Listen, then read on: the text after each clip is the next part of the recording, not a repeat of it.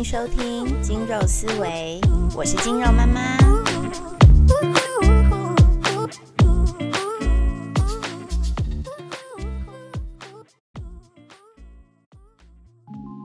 你喜欢放空吗？你每一天下班回家之后，会需要放空的时间吗？为什么需要放空呢？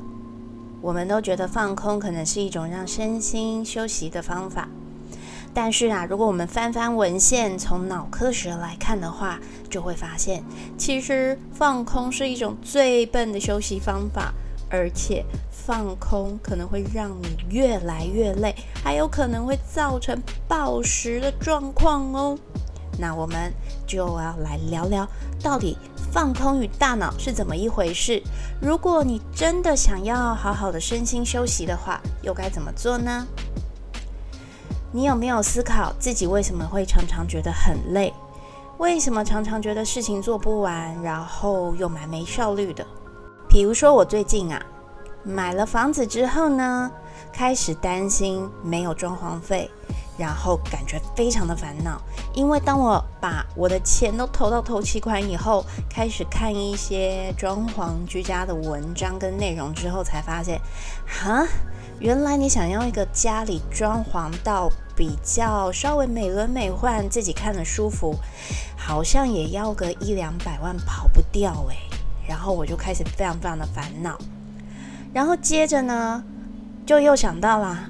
之后开始正式付贷款之后啊，我每个月都要固定生出一笔钱去缴贷款，而且这一缴下去可是三十年，不是开玩笑的。我要怎么样让我的后续收入都可以稳定呢？想着想着，我整天什么事都没干，就累了。如果你跟我刚好一样是一个职业妇女，还要担心小孩的事情的话，那就更烦了。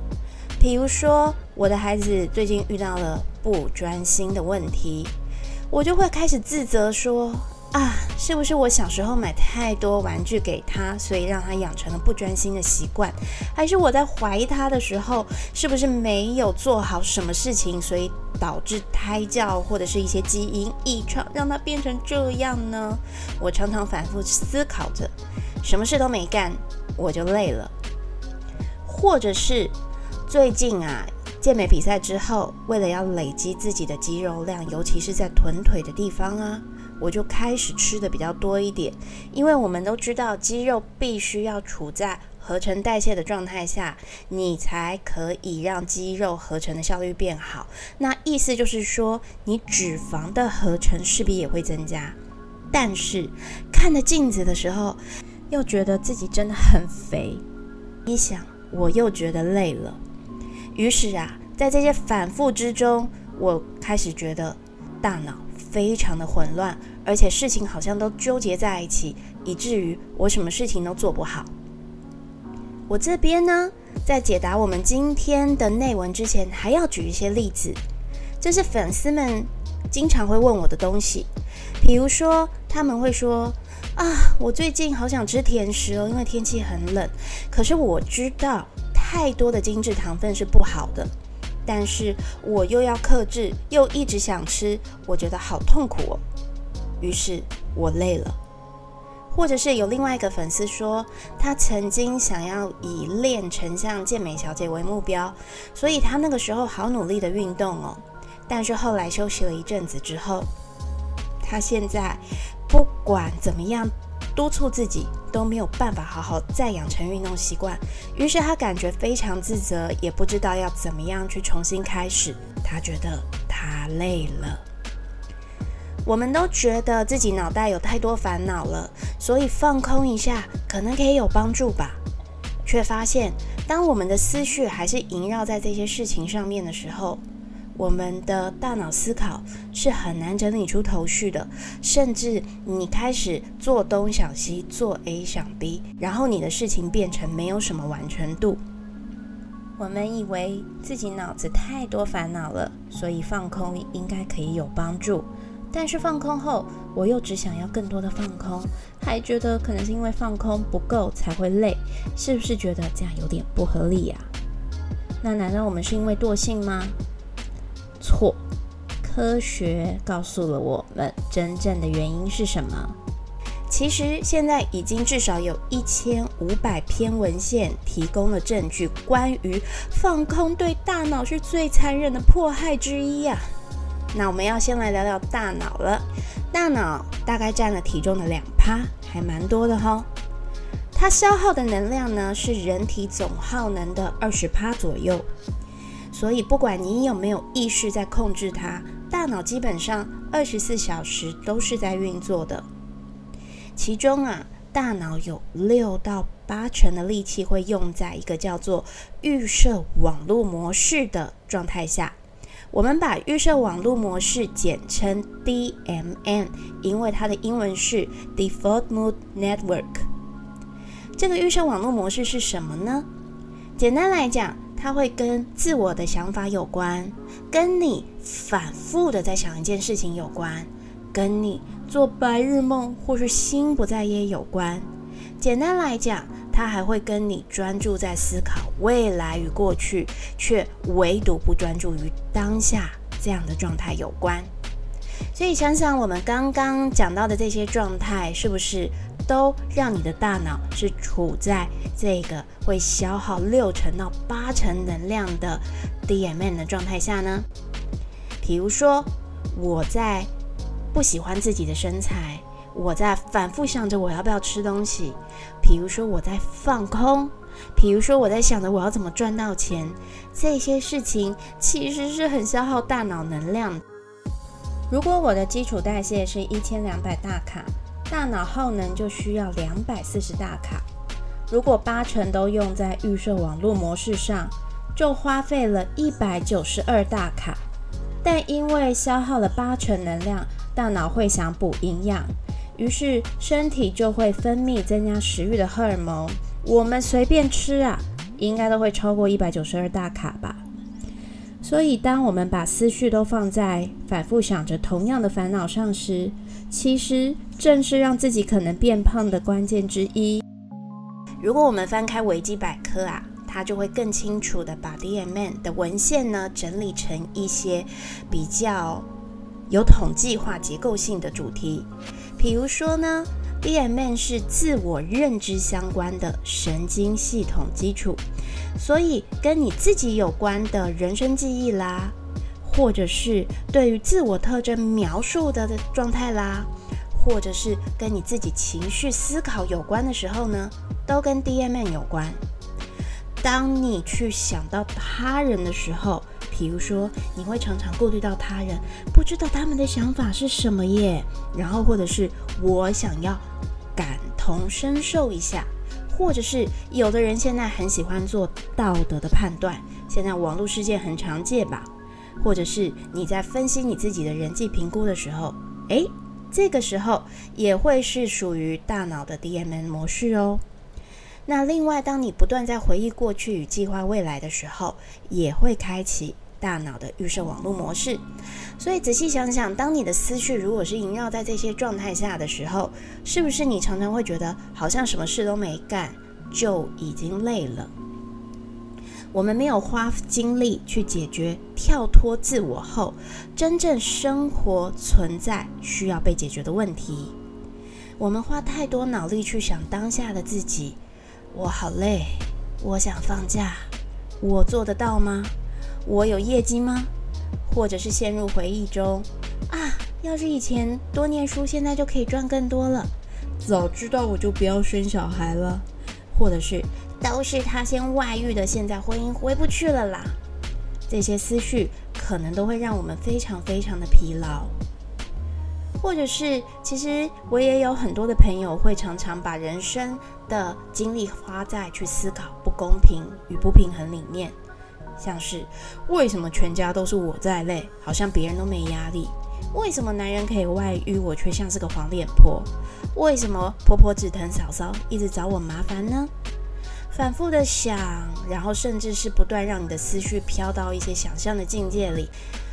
科学文献显示，DMN 是脑部疲劳真正的原因。因为大脑的耗能中有六十到八十帕都花在这些你以为不需要用脑的事情上面，所以你会注意力涣散、没精神、焦躁、杂念多，身体会变得很倦怠无力，甚至你可能会肩颈僵硬。没想到吧？大脑呢是消耗葡萄糖为主的，所以当你大量耗费脑力的时候，你的身体就会很想要摄取糖分。所以你会发现啊，当你真的做完一个强度很高的运动之后，你反而是会不想吃东西的。为什么呢？原因很简单，因为这个时候你的压力荷尔蒙很高，所以当我们身体压力荷尔蒙真的很高的时候，身体会解能量出来，所以你反而不会有太多的食欲。但是当我们放空完，做完白日梦完，或者是不断在反复思考一些人生烦恼的时候，或者是你在 K 完书的时候，是不是会常常会觉得大脑非常的疲倦，而且你会很饿呢？所以其实我身边有好多朋友哦，他们开始发胖的时候，其实都是在他们要赶稿或交文案的时候，因为每一次只要坐在桌子前面，他们的嘴巴就想要进食，因为大脑这个时候是消耗很多能量的，所以他们会想要吃东西。那么我们要如何关掉预设网络模式呢？因为从这样子来看，如果我们可以让大脑不要一直存在于 DMN 模式里面，势必就可以让大脑得到充分的休息，肩颈也不会僵硬了，你也不会想要暴食了，而且可能思绪会更清晰。文献发现，我们大脑还有另外一个大脑的活动模式，叫做任务激活网络 TPN。它会包含在你的专注力与注意力之上，而研究发现，当我们人是可以很聚焦的开启你的注意力与专注力的时候，其实只消耗大脑大概五趴的能量哦。那么你要怎么开启任务激活网络呢？其实就是你要专注于当下问题的解决，专注这件事情是非常重要的。研究发现，冥想这件事情是可以增加我们的脑容量，改变大脑结构，还可以增加神经连接。所以现在有许多国外的知名人士、企业家，或者是一些高成就的人，他们都很推崇冥想的重要性。他们发现冥想之后，可以让自己的情绪稳定，并且让大脑变得更清晰。事实上，我们把它带回到科学研究领域，就是跟你关掉了。DMN 预设网络模式开启了 TPN 任务激活网络是有关系的，但是讲到冥想这件事情，大家其实会觉得有一点困难吧？想着你坐在这边要放空大脑。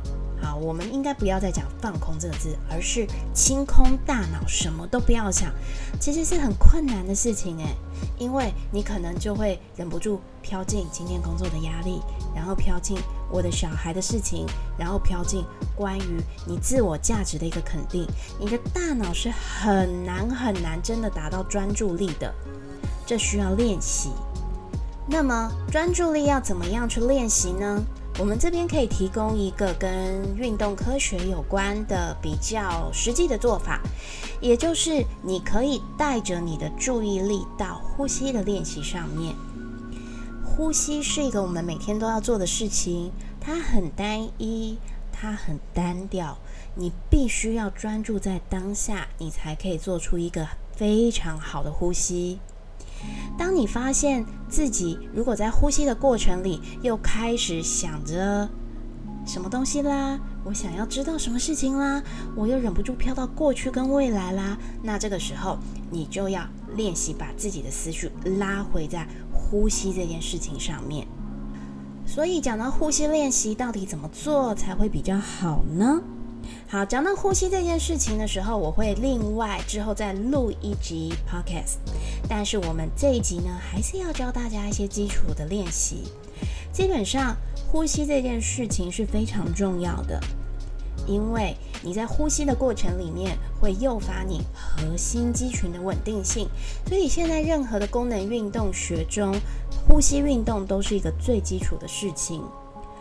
呼吸运动会控制到非常多你的肌肉群，所以它是一件当你不专心是没有办法充分做到的事情。开始讲到呼吸运动的时候啊，倒是让我想到了一件事情。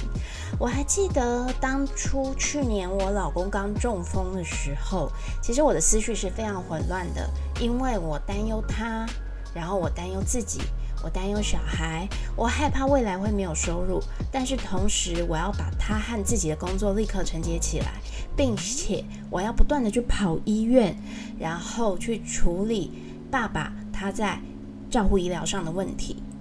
所以那个时候呢，我做了一件事情。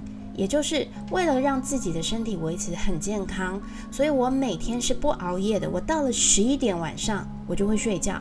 第二天我六点起床送孩子上学之后，就会到工作室去运动。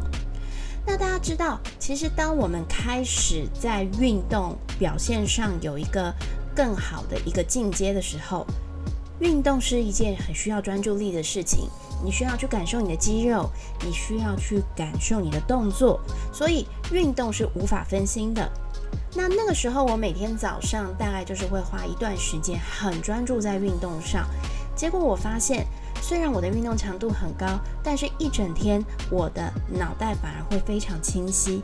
现在回想起来，正是因为运动这件事情，它开启了我脑袋的 TPM 模式，关掉了。DMN 模式，所以我的大脑在运动的过程里面只花了大概五趴左右的能量，但是我的大脑思路是清楚的。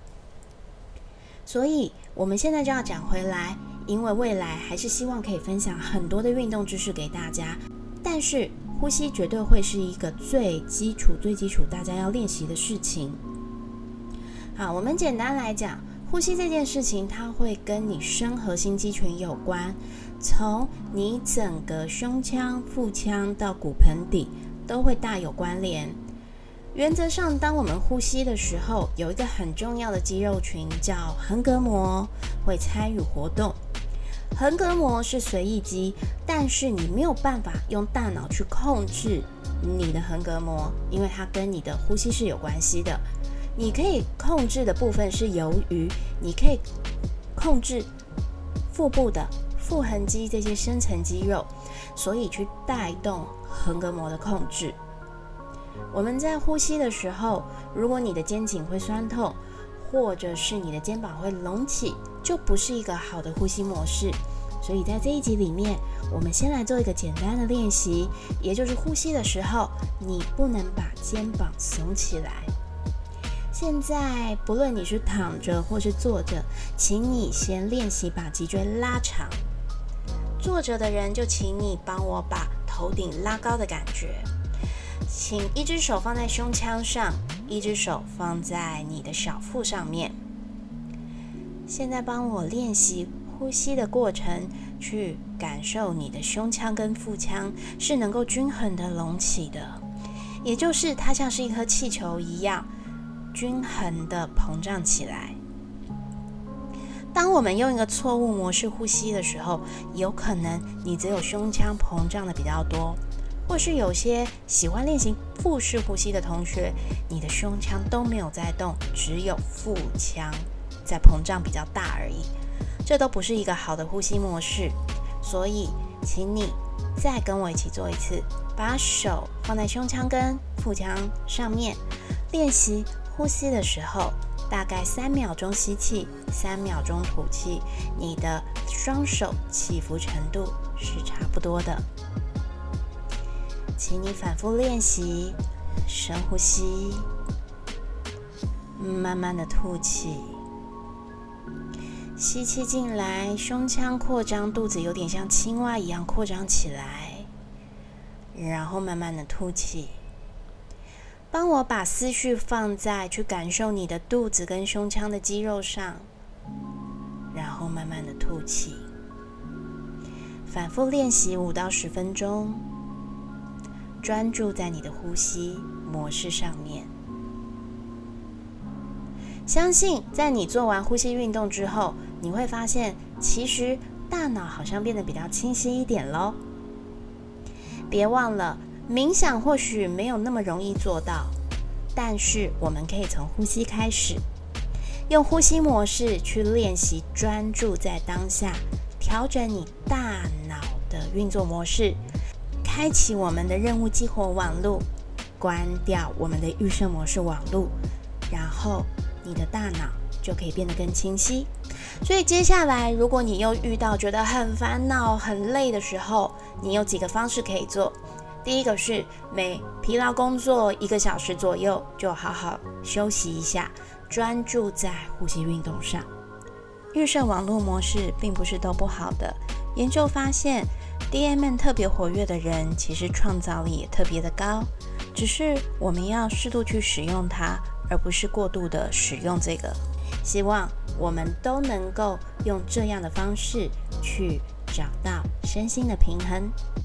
下一集的播客就来教大家做更进阶的呼吸运动吧，你一定要试试看，因为好的呼吸模式可是会带动你的核心肌群能力哦。我们下一集见。